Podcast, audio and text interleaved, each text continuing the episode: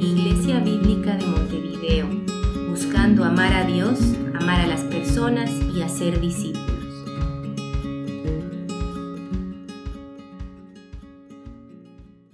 Buenos días a todos, eh, es lindo verlos un domingo más. Eh, si tienen sus Biblias, les invito a abrirlas en Génesis 17 y vamos a leer el capítulo entero. Génesis 17 y a partir del versículo 1.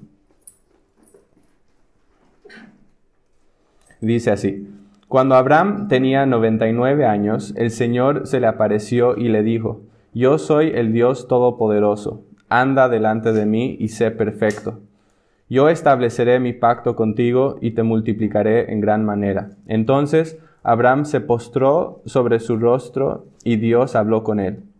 En cuanto a mí, ahora mi pacto es contigo, y serás padre de multitud de naciones, y no serás llamado más Abraham, sino que tu nombre será Abraham, porque yo te haré padre de multitud de naciones, y te haré fecundo en gran manera, y de ti haré naciones, y de ti saldrán reyes. Estableceré mi pacto contigo y con tu descendencia después de ti, por todas tus generaciones por pacto eterno de ser Dios tuyo y de toda tu descendencia después de ti. Y te daré a ti y a tu descendencia después de ti la tierra de tus peregrinaciones, toda la tierra de Canaán como posesión perpetua, y yo seré tu Dios. Dijo además Dios a Abraham, Tú pues guardarás mi pacto, tú y tu descendencia después de ti, por sus generaciones. Este es mi pacto con ustedes y tu descendencia después de ti, y que ustedes guardarán todo varón de entre ustedes será circuncidado. Serán circuncidados en la carne de su prepucio. Y esto será la señal de mi pacto con ustedes. A la edad de ocho días será circuncidado entre ustedes todo varón por sus generaciones. Asimismo, el siervo nacido en tu casa, y que sea comprado con dinero a cualquier extranjero, que no sea de tu descendencia. Ciertamente ha de ser circuncidado el siervo nacido en tu casa, o el comprado con tu dinero. Así estará mi pacto en la carne de ustedes como pacto perpetuo. Pero el varón incircunciso, que no es circuncidado en la carne de su prepucio, esa persona será cortada de entre su pueblo. Ha quebrado mi pacto. Entonces Dios dijo a Abraham, a Sarai tu mujer no la llamarás Sarai, sino que Sara será su nombre. La bendeciré y de cierto te daré un hijo por medio de ella la bendeciré y será madre de naciones. Reyes de pueblos vendrán de ella. Entonces Abraham se postró sobre su rostro y se rió, y dijo en su corazón, a un hombre de cien años le nacerá un hijo, y será Sara que tiene noventa años, será y Sara que tiene noventa años concebirá.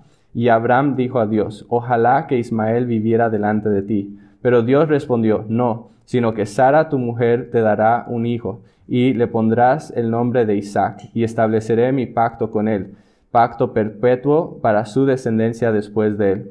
En cuanto a Ismael, te he oído, y yo lo bendeciré, y lo haré fecundo y lo multiplicaré en gran manera. Él será el padre de doce príncipes, y haré de él una gran nación. Pero mi pacto lo estableceré con Isaac, el hijo que Sara te dará por este tiempo el año que viene. Cuando terminó de hablar con él, Dios ascendió dejando a Abraham.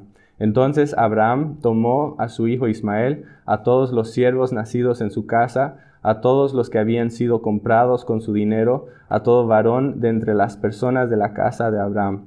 Y aquel mismo día les circuncidó la carne de su prepucio, tal como Dios le había dicho. Abraham tenía noventa y nueve años cuando fue circuncidado, y su hijo Ismael tenía trece años cuando fue circuncidado. En el mismo día fueron circuncidados Abraham y su hijo Ismael. También fueron circuncidados con él todos los varones de la casa que habían nacido en la casa o que habían sido comprados a extranjeros. Padre, te damos gracias por tu palabra esta mañana y te damos gracias porque, em, porque eres un Dios fiel, un Dios todopoderoso, un Dios que, que obró cosas eh, milagrosas en el pasado y que lo sigue haciendo hoy en día, Señor. Y oramos que en esta mañana obres milagrosamente en nuestros corazones, que cumplas tus propósitos en nuestras vidas. En el nombre de Jesús. Amén.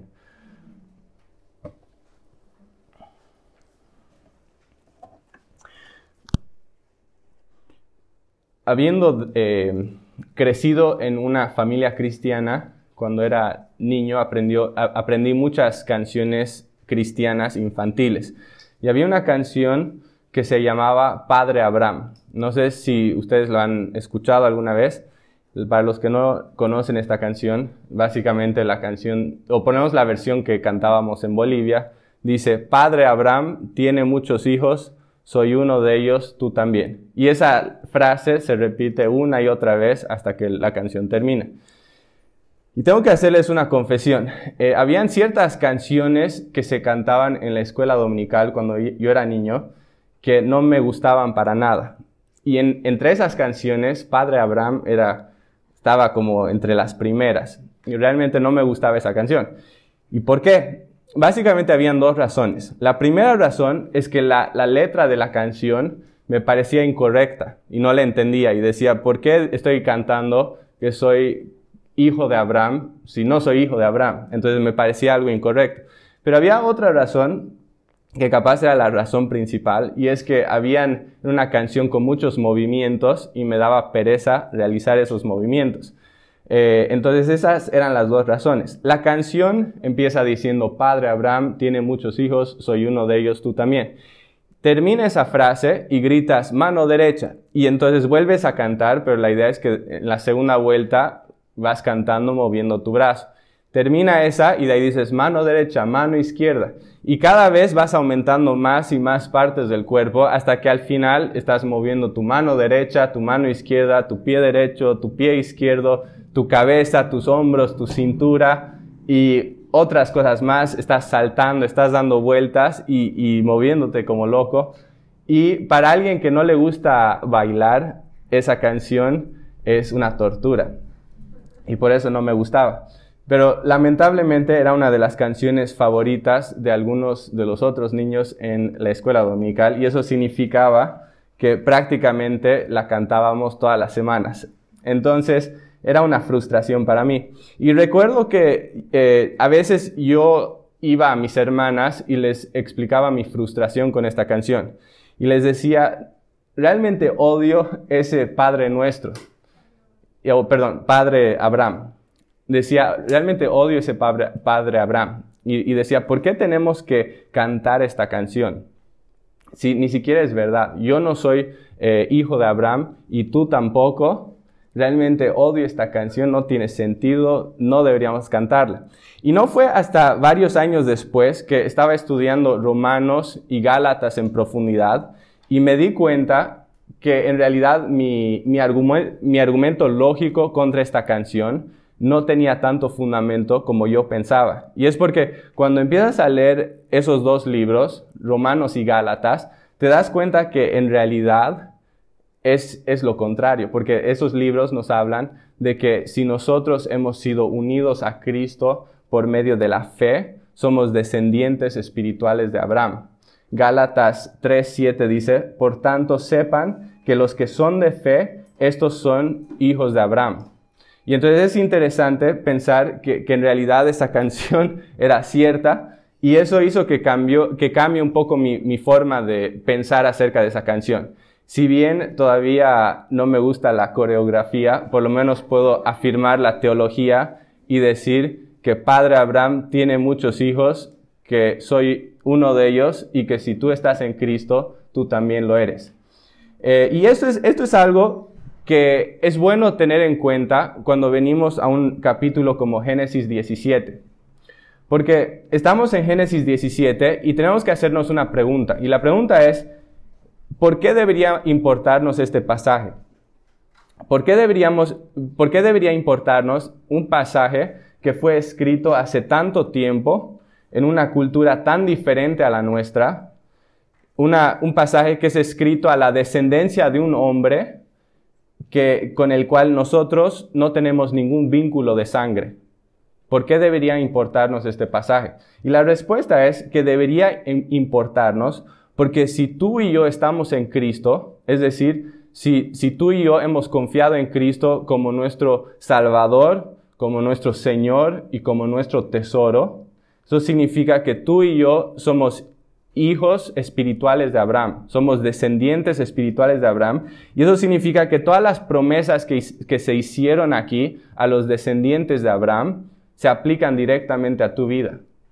Y por lo tanto es algo, es un pasaje importante, y por eso debería importarnos lo que dice acá. Entonces lo que vamos a hacer hoy es ir eh, viendo este pasaje por partes. Y lo primero que quisiera que veamos es cómo Dios establece un pacto con su pueblo. El versículo 1 nos ayuda un poco con la cronología de los eventos y nos dice que esto sucedió cuando Abraham tenía 99 años. Y si se fijan, el último versículo del capítulo anterior nos dice que los sucesos de ese capítulo sucedieron cuando Abraham tenía 86 años. Eso significa que hay un, espacio de 13 años entre el capítulo 16 y el capítulo 17. Y son 13 años en los que se se, va, se ha demostrado aún más la incapacidad de Sarai para tener hijos. Y son 13 años en los que esta pareja ha llegado a un punto donde humanamente hablando es imposible que tengan un descendiente. Y sin embargo, Dios se presenta en el versículo 1 como el Dios todopoderoso.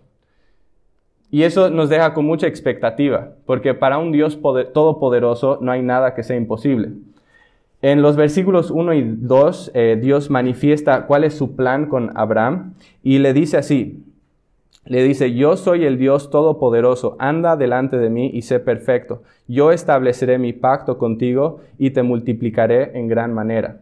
Entonces la pregunta es ¿qué, es, ¿qué es lo que Dios planea hacer con Abraham? Lo que Dios planea hacer con él es establecer un pacto.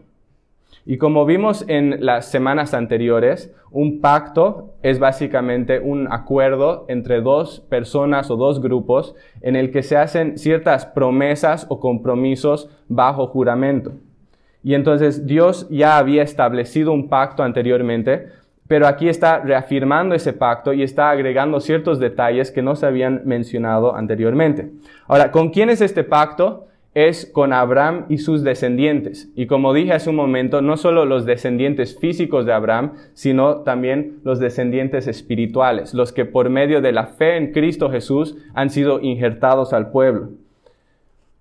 Pero pensando un poco en, quién está incluido en este pacto, es interesante ver em, que el versículo 1, en el versículo 1 se asume y se exige que los integrantes de este pacto sean personas fieles, es decir, que sean personas que anden o que caminen con Dios en, una cercanía y una devoción completa, eh, que caminen como, como Noé y como Enoch eh, lo habían hecho anteriormente, y además de eso, que corran en pos de la perfección, es decir, que estén anhelando vivir vidas de obediencia y de integridad a Dios. Y obviamente eso es algo que en últimas instancias se va a cumplir en nuestras vidas por medio de la obra de Cristo y por medio de su justicia imputada a nuestras vidas. Pero al mismo tiempo, eh, tenemos que entender que, que estas cualidades se tienen que hacer evidentes en nuestras vidas si, si, Cristo realmente ha llegado a nuestras vidas y, y, está haciendo su obra en, nuestras, en nuestros corazones. Y por lo tanto, eh, una de las formas que podemos eh, evaluar nuestras vidas y examinar nuestras vidas para ver si somos parte de este pacto y si estamos dentro de este pueblo, es decir, si habiendo creído en Cristo para salvación, estoy viendo evidencias de la gracia de Dios en mi vida. Es decir, si estoy caminando con Dios, si estoy corriendo en pos de la, de la perfección y de la santidad. Entonces quiero preguntarte, ¿estás viendo esas evidencias de la gracia de Dios en tu vida? ¿Estás viendo que, esas cualidades, eh, si bien no están completas, están creciendo progresivamente en tu vida? Son algunas de las, las cosas que nos van a ayudar a ver cómo estamos en relación a, dónde estamos parados en relación a este pacto. en el versículo 4, eh, Dios sigue explicando un poco más acerca de este pacto que va a establecer con Abraham y sus descendientes.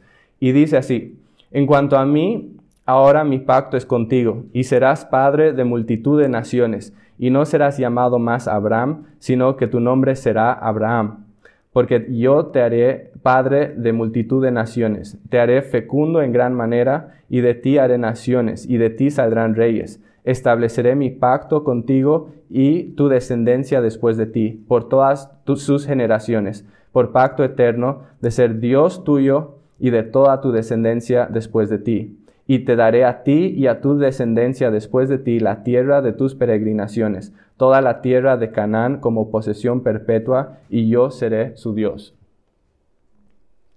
La pregunta es, ¿cuál es la esencia del pacto que Dios establece con su pueblo? Y si bien hay, muchos detalles y muchos aspectos del pacto que se describen en estos versículos, la esencia del pacto es la afirmación que se hace en el versículo 7 y nuevamente en el versículo 8. Y es que yo seré su Dios. Que yo seré su Dios. Esa es la esencia del pacto, que yo seré su Dios. ¿Cuáles son las implicaciones de que el Dios de la Biblia sea tu Dios? ¿Cuáles son las implicancias? Hace unos años Angie y yo estábamos viendo un programa eh, en el que había un hombre que viajaba a, diferentes partes del mundo para probar la comida de esos países. Iba y, probaba los, platos típicos. Y cada vez que iba a un nuevo lugar, lo que hacía era probar la comida, trataba de, mostrarte la comida, de, explicarte los sabores, de hacer que, que tú te sientas parte de ese lugar, de tratar de hacer que tú sientas como si estuvieras en ese lugar. Y, la verdad es que era muy interesante, pero por más que una persona trate de imaginar cómo será el sabor, por más que trate de, imaginar cómo se sentirá estar en ese lugar, la verdad es que ninguno de nosotros que está viendo el programa está experimentando lo mismo que el hombre que está filmando el programa y que está comiendo el plato. Porque la verdad es que yo nunca fui a ese lugar, yo nunca probé ese plato, yo nunca pude decir que ese plato era mío.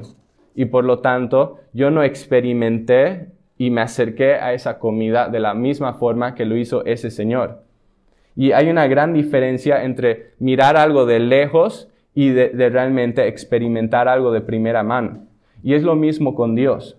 Es una cosa escuchar de lejos acerca de Dios y es otra cosa realmente acercarte a Dios y, experimentarlo de primera mano. Y lo que es fascinante de este pacto es que no solo te permite ver o escuchar acerca de Dios de lejos, sino que te permite entrar a su presencia y te permite llamar a ese Dios tuyo y te permite disfrutar todas las implicancias de lo que eso implica.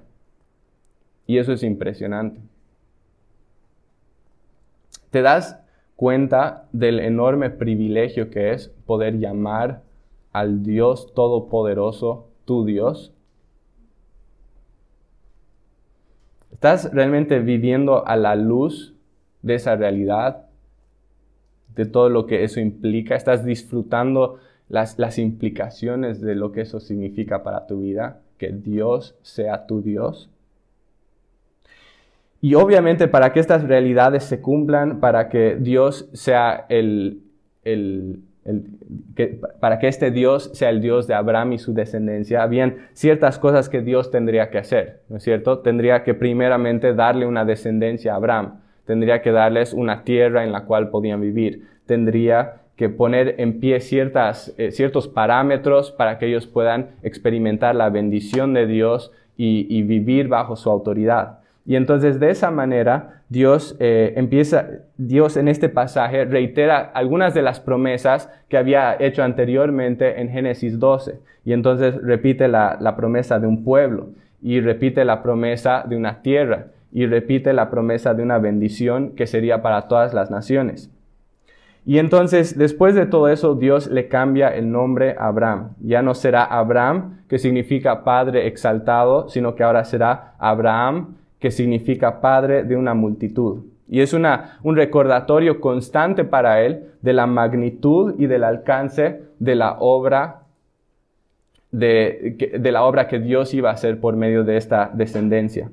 Y entonces de esta manera Dios establece este pacto eterno con Abraham y sus descendientes. Entonces, ahora que hemos visto eso, quisiera que pasemos a la segunda sección de este pasaje, y que veamos el, requisito que Dios pone sobre los participantes de este pacto. Y es el requisito de la circuncisión, los versículos 9 al 14. Versículo 9. Dijo además Dios a Abraham, Tú pues guardarás mi pacto, tú y tu descendencia después de ti, por sus generaciones. Este es mi pacto con ustedes y tu descendencia después de ti, y que ustedes guardarán. Todo varón de entre ustedes será circuncidado. Serán circuncidados en la carne de su prepucio. Y esto será la señal de mi pacto con ustedes. A la edad de ocho días será circuncidado entre ustedes todo varón por sus generaciones. Asimismo, el siervo nacido en tu casa o que sea comprado eh, con dinero a cualquier extranjero que no sea de tu descendencia. Ciertamente ha de ser circuncidado el siervo nacido en tu casa o el comprado con tu dinero. Así estará mi pacto en la carne de ustedes como pacto perpetuo. Pero el varón incircunciso que no es circuncidado en la carne de su prepucio, esa persona será cortada de entre su pueblo. Ha quebrado mi pacto. Aquí Dios eh, instituye la circuncisión como la señal del pacto que ha establecido eh, con Abraham y con su descendencia. La pregunta es, ¿cuál es el propósito de esta señal? Y básicamente eh, esta, esta, señal que tenían que realizar los, el pueblo judío tenía dos propósitos. El primer propósito era simbolizar la eliminación de, de la impureza con el pecado. Hay ciertos pasajes en la Biblia que nos llaman a circuncidar nuestros corazones, así como el pueblo judío eh, se circuncidaba físicamente. Y lo que estos versículos están dando a entender básicamente es que debemos eh, eliminar de nuestras vidas cualquier impureza con el pecado. Que, debemos ser rigurosos en, eh, aún hasta el punto del dolor, de quitar de nuestras vidas cualquier cosa que desagrada a Dios y, que deshonra a Dios y que debemos vivir vidas de devoción completa y total a Él. Entonces esa era la, primera cosa que estaban simbolizando al circuncidarse. Pero hay una segunda cosa que estaban simbolizando que incluso es más importante que la primera y es que estaban expresando la esperanza que ellos tenían en la llegada de un Salvador prometido. Que estaban expresando la esperanza que tenían en la llegada de un Salvador prometido. El hecho de que esta señal del pacto esté en el órgano reproductivo del hombre nos está dando a entender que este símbolo tiene la intención de llamar atención sobre la descendencia especial de Abraham a través del, cual los beneficios del pacto llegarían a todas las naciones. Y como hemos ido viendo en, Génesis, a partir de, de Génesis 3.15, habíamos visto que el pueblo de Dios estaba esperando la llegada de un descendiente especial. Ese descendiente que iba a eh, pisar la cabeza de la serpiente y que iba a revertir todos los efectos eh, destructivos que habían llegado a la tierra por medio del pecado del hombre. Cada vez que un y, digamos, el pueblo de Dios estaba esperando la llegada de ese descendiente eh, ansiosamente. Y cada vez que una persona, un hombre, se circuncidaba físicamente, lo que estaba haciendo era recordar esa promesa de ese descendiente y al mismo tiempo estaba expresando su confianza en la obra de ese Salvador y de ese descendiente prometido. Y por lo tanto, el, hecho de que estas personas se circunciden era un acto de fe y de confianza del pueblo de Dios. Ahora, la pregunta es, ¿por qué ya no exigimos la circuncisión hoy en día? Y, hay dos razones básicamente. La primera razón es porque hay muchos versículos en el Nuevo Testamento que nos dicen que eso ya no es un requisito para el pueblo de Dios. Pero la segunda razón es porque todas esas realidades que, la circuncisión simbolizaba y que la circuncisión anticipaba, ya se han materializado en la persona de Jesucristo. Es decir, que Cristo es ese descendiente especial que hemos estado esperando. Él es el, descendiente que derrotó a la serpiente en la cruz y es el, descendiente eh, que, que por medio de su sacrificio en la cruz ha circuncidado y purificado nuestros corazones. Y por eso ya no practicamos la circuncisión, porque la circuncisión estaba simbolizando una realidad que ya se ha cumplido en Cristo. Y esa es la razón por la que, aunque el pacto es eterno y nunca va a terminar, esta señal del pacto, que era la circuncisión, ya ha pasado y ya no se realiza. Y Gálatas 5:6 dice, porque en Cristo Jesús ni la circuncisión ni la incircuncisión significa nada, sino la fe que obra por amor. Entonces hemos visto cómo Dios establece el pacto, hemos visto la señal del pacto en la circuncisión y quisiera que vayamos a la tercera sección de este pasaje, que veamos eh, la forma que estas promesas se cumplen eh, en los versículos 15 al 22. Y lo que vamos a ver en estos versículos es que Dios va a cumplir sus promesas y sus pactos en una manera que parece completamente imposible.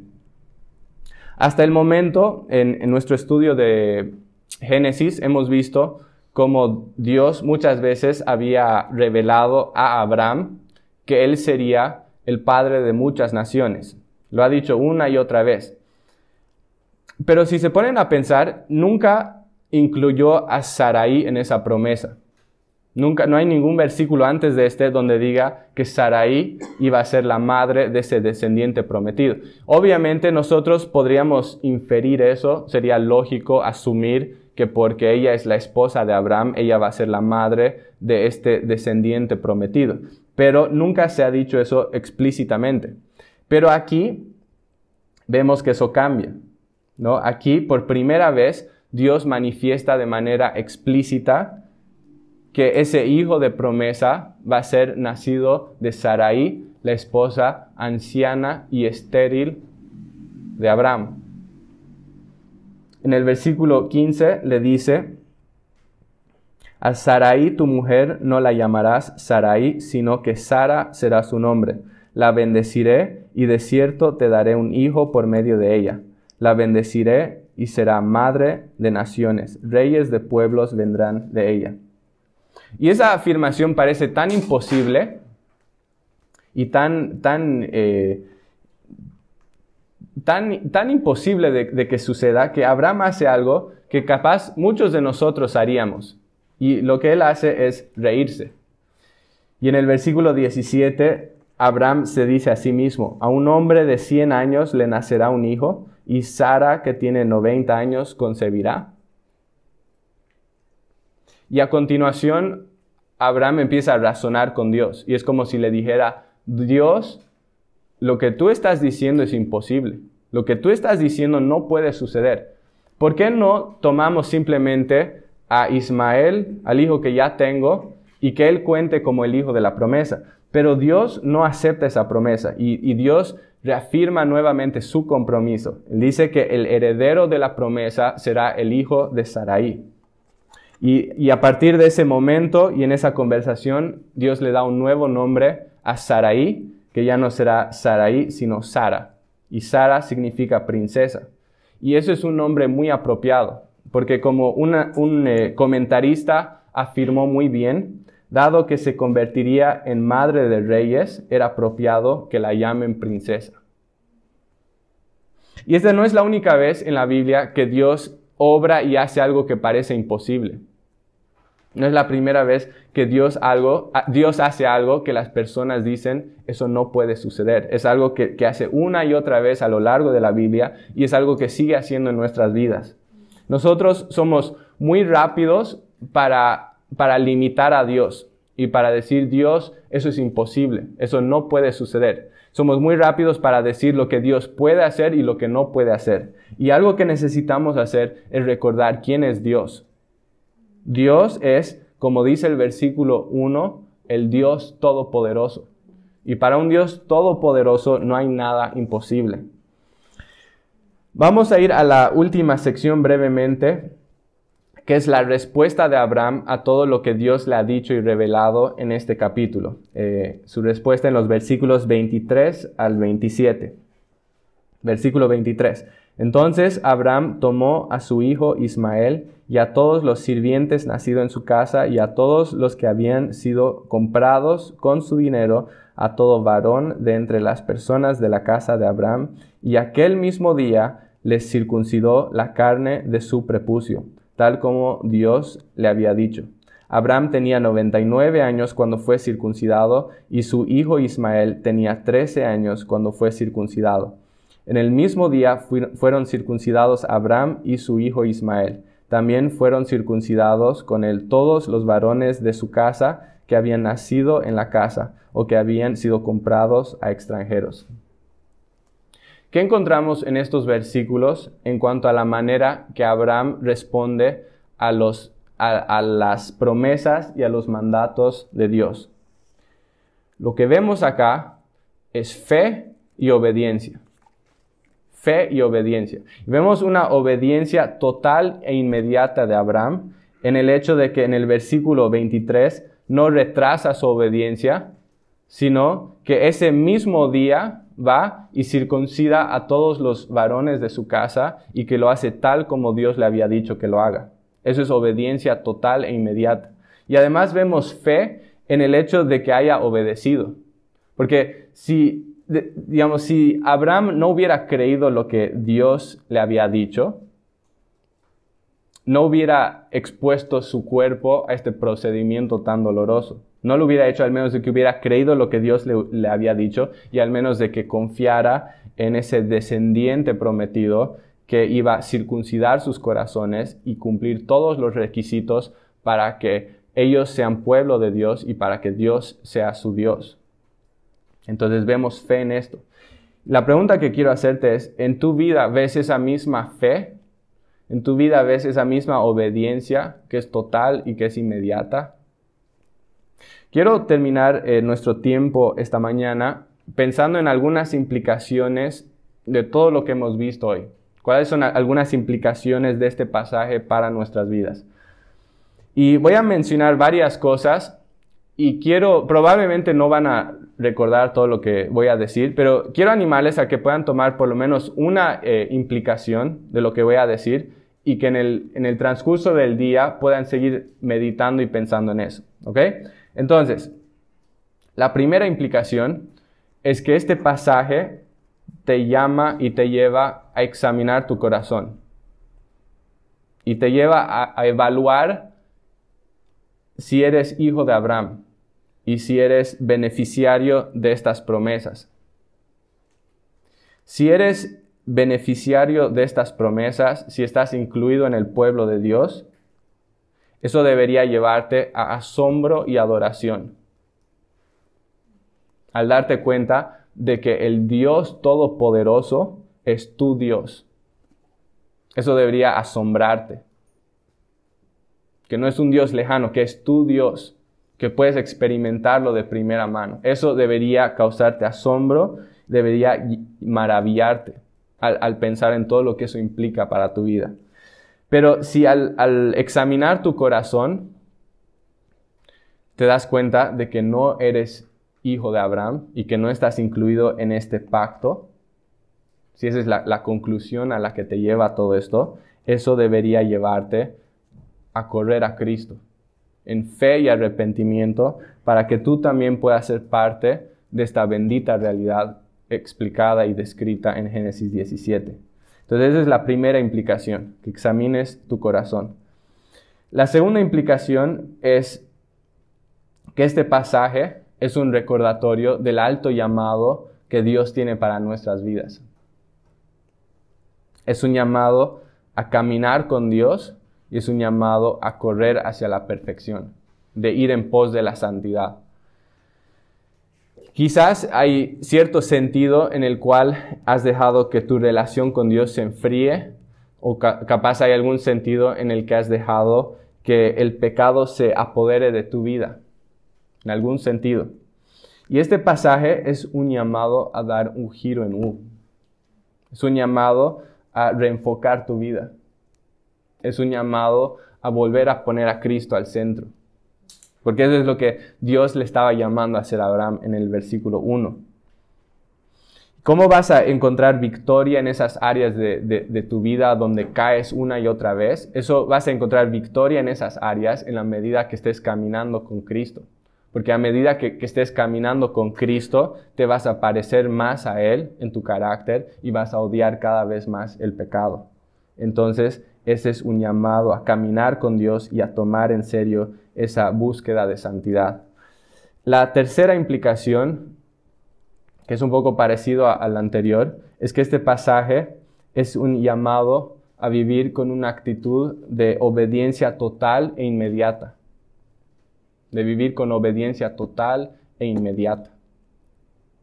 Que seamos, que, seamos y que tengamos esa misma actitud que vimos en Abraham en este capítulo. Que cuando escuchó un mandato del Señor, no retrasó su obediencia, sino que fue ese mismo momento e hizo lo que Dios le había dicho que hiciera. Eso es lo que este pasaje nos está llamando a hacer. Porque al final del día, la obediencia parcial o retardada es en realidad desobediencia total. la cuarta implicación de este pasaje para nuestras vidas es que este pasaje nos, nos muestra que podemos vivir en paz y en confianza en el Señor. Y quizás en este momento hay alguna situación en tu vida que te causa ansiedad o que te tiene afanado. Y, tal vez hay situaciones en nuestras vidas que están más allá de nuestro control, que parecen que están fuera de, de, control total. Y lo que quiero animarte es que en medio de esa ansiedad, en medio de ese afán, puedas levantar la mirada y puedas recordar quién sostiene tu vida. El que sostiene tu vida es el Dios Todopoderoso. Y para un Dios Todopoderoso no hay nada imposible. Y por lo tanto quiero animarte a que no te desahogues en esa, esa ansiedad y ese afán, sino que realmente puedas poner cualquier situación que te causa afán o ansiedad en manos de Dios y que puedas confiar que Él tiene todas las cosas bajo control. Entendiendo todo lo que este pasaje nos está diciendo, y sé que hay mucho más que podríamos decir, creo que debería llevarnos a, poder decir con gozo y con, con, alegría junto a todos los santos, Padre Abraham tiene muchos hijos, soy uno de ellos, y si tú estás en Cristo, tú también. Vamos a terminar orando.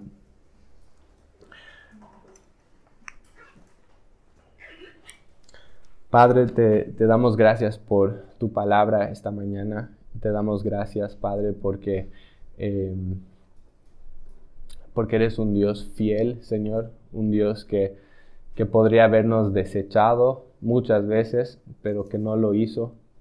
Un Dios paciente, un Dios de amor, un Dios que cumple promesas y que hace pactos y que cumple los requisitos para que esos pactos se cumplan, Señor. Y te damos gracias por las verdades de, lo que esto implica, Señor. Te damos gracias porque en Cristo y solamente por medio de Cristo podemos decir que somos parte de estas promesas y que esas promesas hechas a los descendientes de Abraham son promesas hechas a nosotros, Señor.